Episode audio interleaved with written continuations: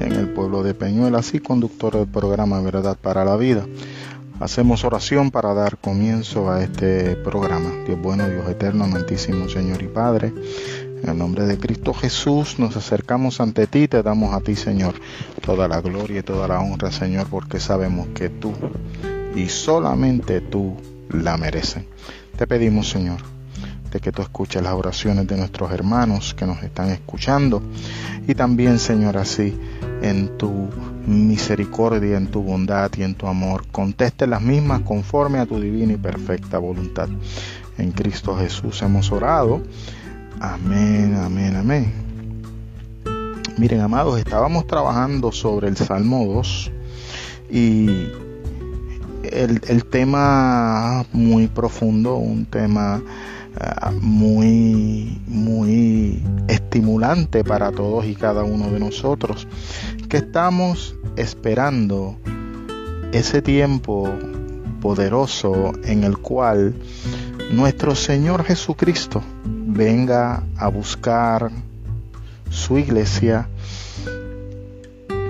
y el momento específico cuando Él venga a reinar sobre este planeta Tierra.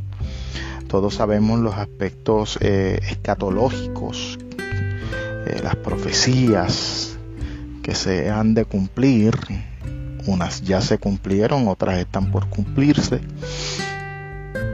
Y lo, el evento del levantamiento de la iglesia y luego del levantamiento de la iglesia estaremos con el Señor durante el tiempo en el cual se llama lo que es la bodas y la cena del Cordero.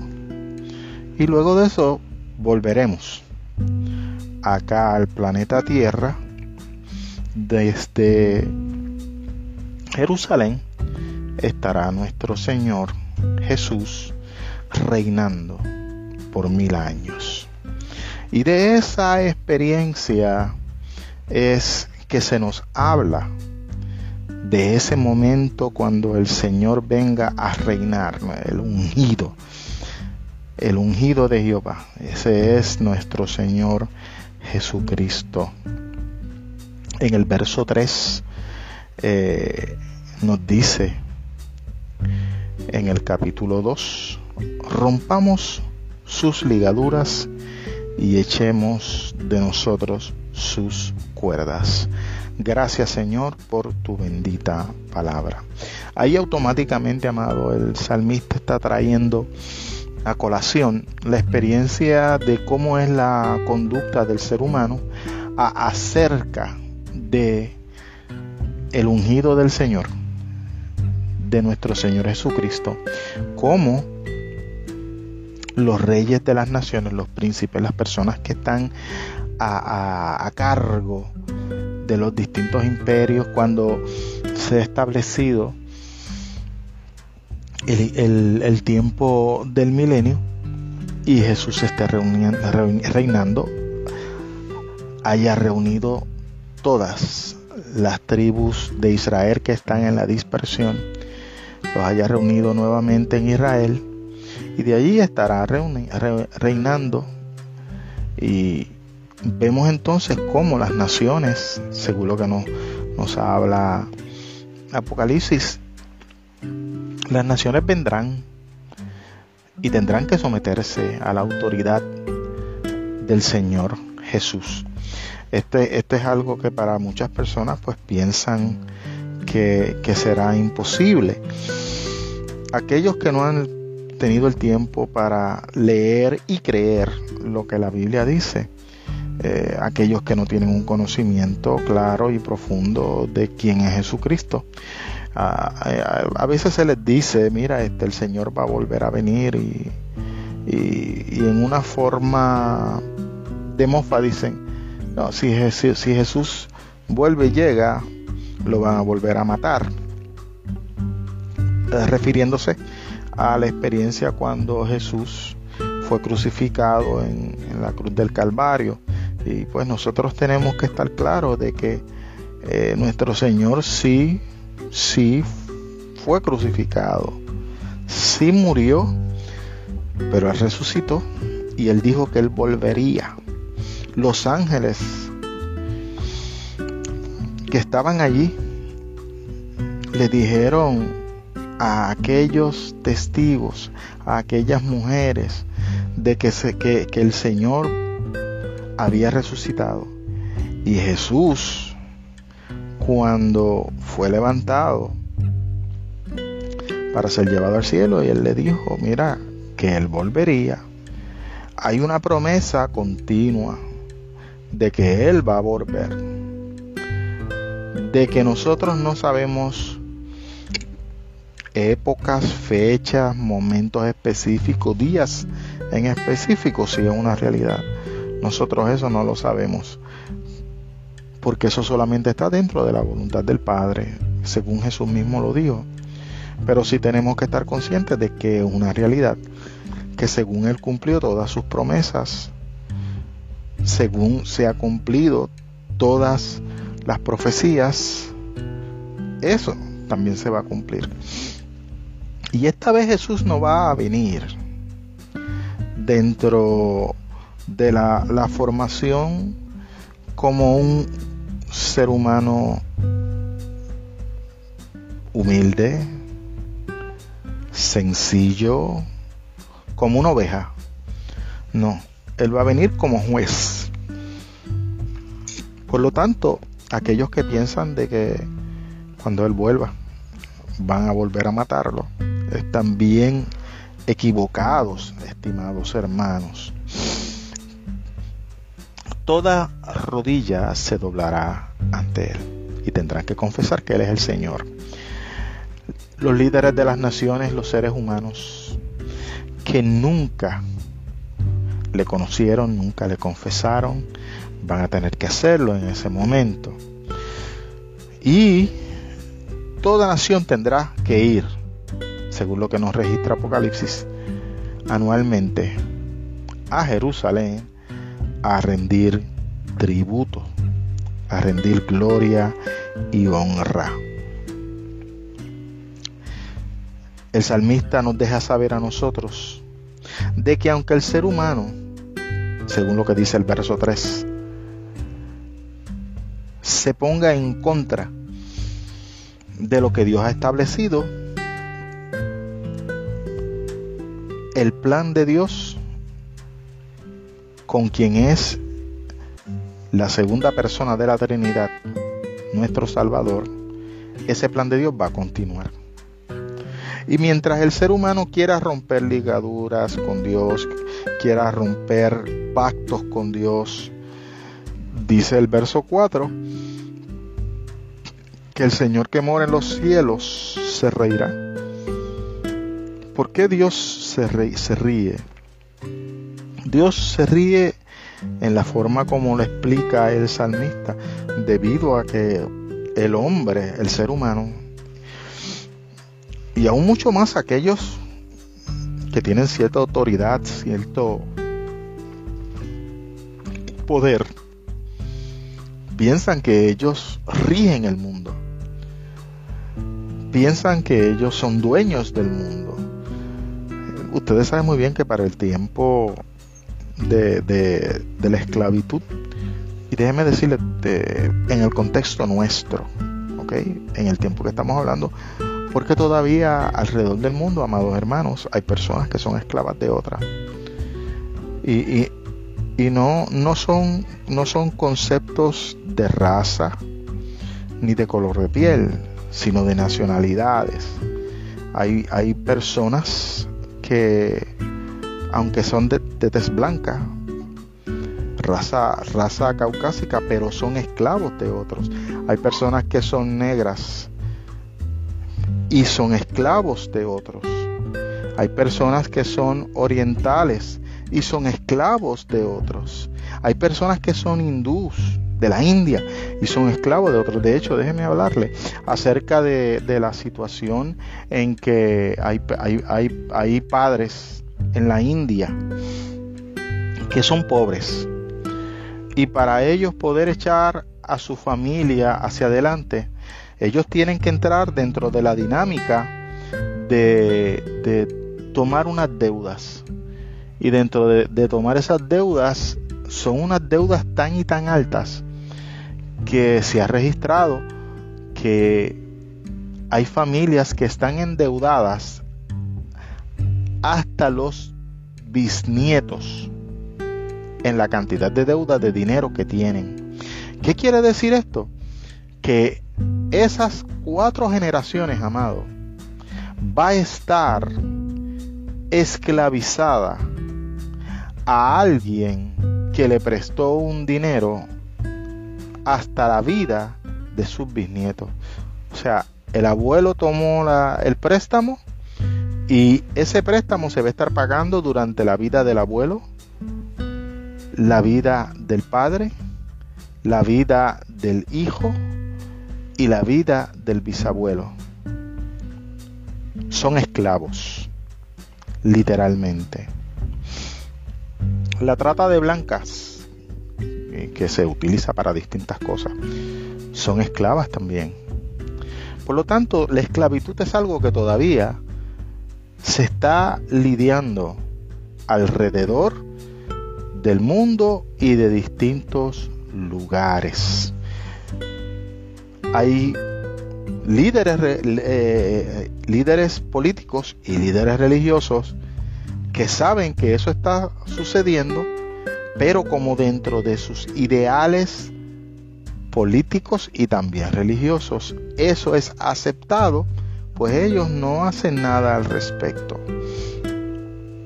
Eh, a lo mejor muchos no lo saben, pero los líderes religiosos de algunas facciones del, del Islam, perdón, saben que dentro del Islam hay esclavitud. Los líderes políticos saben que hay esclavitud, pero ellos no hacen nada debido a que su religión se lo permite. Estos líderes políticos que nos habla el Salmo 2 piensan que ellos van a hacer como siempre han hecho ellos? Pues ellos se creen que ellos son la autoridad principal, ellos piensan que son la autoridad y que tienen derecho a, tomar decisiones, a, quitar, a dar lo que ellos deseen a quien ellos deseen, pero Dios no va junto con esa idea. ¿Qué sucede entonces? Mientras el ser humano va a estar acá planeando los líderes, creyéndose que ellos son los que tienen toda la autoridad, planean hacer y realizar cosas en contra del Señor, el Señor lo que hace es reírse. El Señor lo que les hace es mirarlos. El Señor lo que hace es darle la oportunidad y el espacio para que ellos completen lo que ellos piensan que ellos vayan a hacer. Por en el tiempo en que Dios ejecute su juicio, todo va a cambiar para esa persona. Tenemos históricamente un, un, personaje que a través de, del tiempo en el cual él vivió, fue un gran conquistador, fue un gran estratega militar, fue un gran emperador. Toda su vida la dedicó desde su juventud a hacer guerras, a conquistar otros imperios, porque quería ver el imperio más grande del mundo que estuviera en sus manos. ¿Y qué sucedió, amado? Cuando él vio que ya había conquistado el mundo conocido, lamentablemente, ¿qué fue lo que sucedió? Un mosquito lo picó y murió de malaria. Este fue Alejandro el Grande. Es interesante para que veamos cómo las personas que han llegado a ciertos sitiales porque Dios le ha permitido que llegue a esos sitiales, piensan que ellos tienen el control de toda la humanidad. Y, vamos a decirlo así, que ellos son más grandes que Dios. Vamos a tomar el, otro ejemplo. Eh, vamos a hablar de Hitler, otro gran eh, visionario en el cual él pensaba que después de haber hecho la guerra a distintos países, haberlos subyugados, empezó a hacerle la guerra también a Inglaterra, porque lo que quería era expandir su imperio hasta Inglaterra. Cuando las distintas naciones se reunieron y empezaron a, realizar combates, alianzas y guerras en contra de Hitler. Y Hitler va a Berlín a esconderse, porque allí era que estaban las, las oficinas centrales de ellos. Cuando Hitler ve que por un lado están entrando los rusos y por otro lado los aliados, él se encierra en un búnker. Ya Hitler no estaba actuando como aquel líder que se mostraba que era bien autoritario y que todo el mundo tenía que eh, someterse a la autoridad de él. ¿Qué fue lo que hizo Hitler? Primero que nada, le dio orden a aquellos que estaban alrededor de, él, que estaban escondidos en ese búnker, que se suicidaran. Y después que ellos se suicidaron, el vino mató a su amante. Y de hecho su amante era su propia sobrina. Y después él se suicidó el hombre que pensaba que iba a tener toda la autoridad en lo que hoy se llama Europa, incluyendo parte de, África, Italia, Francia, los países nórdicos, no pudo alcanzar lo que él quería. Y al ver que estaba rodeado por aquellos aliados y también por los rusos, prefirió quitarse la vida. Porque nadie, nadie puede irse por encima de lo que ya Dios ha establecido en su plan para esta humanidad. Por eso en el verso 5 nos dice claramente que los hombres Dios les hablará a ellos en su furor y los turbará con su ira. Qué tremendo, ¿verdad? Y, qué cosa, en, en estas dos personas que yo les hablé, Dios obró diferente en cada uno de ellos y fueron impactados en tal forma que su vida lo que ellos más deseaban realizar y alcanzar, no lo pudieron. El castigo de Dios vino sobre ellos. Si eso es a los líderes de naciones, cuanto más a cada ser humano. Porque mira la Biblia, la Biblia es clara, amado. Está establecido que el hombre muera y de ahí el juicio. Dios sigue siendo Dios aún después que el hombre muera. El hombre que muere sin Dios lamentablemente está perdido. Pero el hombre que muere conociendo a nuestro Señor Jesucristo como Salvador, tiene vida eterna. Verso 6 habla de que el Señor Jesús estará reinando sobre Sión, el monte santo. Eh, Sion es lo que nosotros llamamos hoy Jerusalén. Así era que se llamaba en el, en el tiempo en que David eh, estaba como rey. Eh, porque como pasa dentro del ciclo de vida e historia de distintas naciones, hay lugares pues que le ponen distintos nombres, pero es el mismo lugar.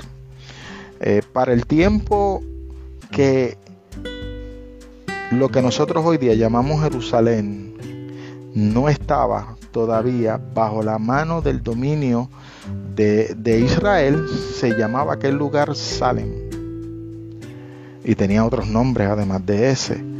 Se le llama entonces Jerusalén cuando David llega y establece allí el centro de su reino. Verso 7. Yo publicaré el decreto, Jehová me ha dicho, mi hijo eres tú. Yo te engendré hoy. Pídeme y te daré por herencia a las naciones y como posesión tuya los confines de la tierra. Ahí vemos entonces cómo Dios Padre Todopoderoso pasa a las manos de su Hijo unigénito, el Señor Jesús, todo, autoridad sobre las naciones, porque si usted se da cuenta, dice, yo te daré por herencia las naciones y como posesión todas tuya, todos los confines de la tierra. Está hablando de todo el globo terráqueo. Algunos pensarán, no, porque para el tiempo este en que esto está escrito, lo que se creía que era eh, el planeta Tierra era solamente en el lugar donde ellos habitaban. Miren, amado, vamos, a ser claros y, y hablar bien seguros en cuanto a esto.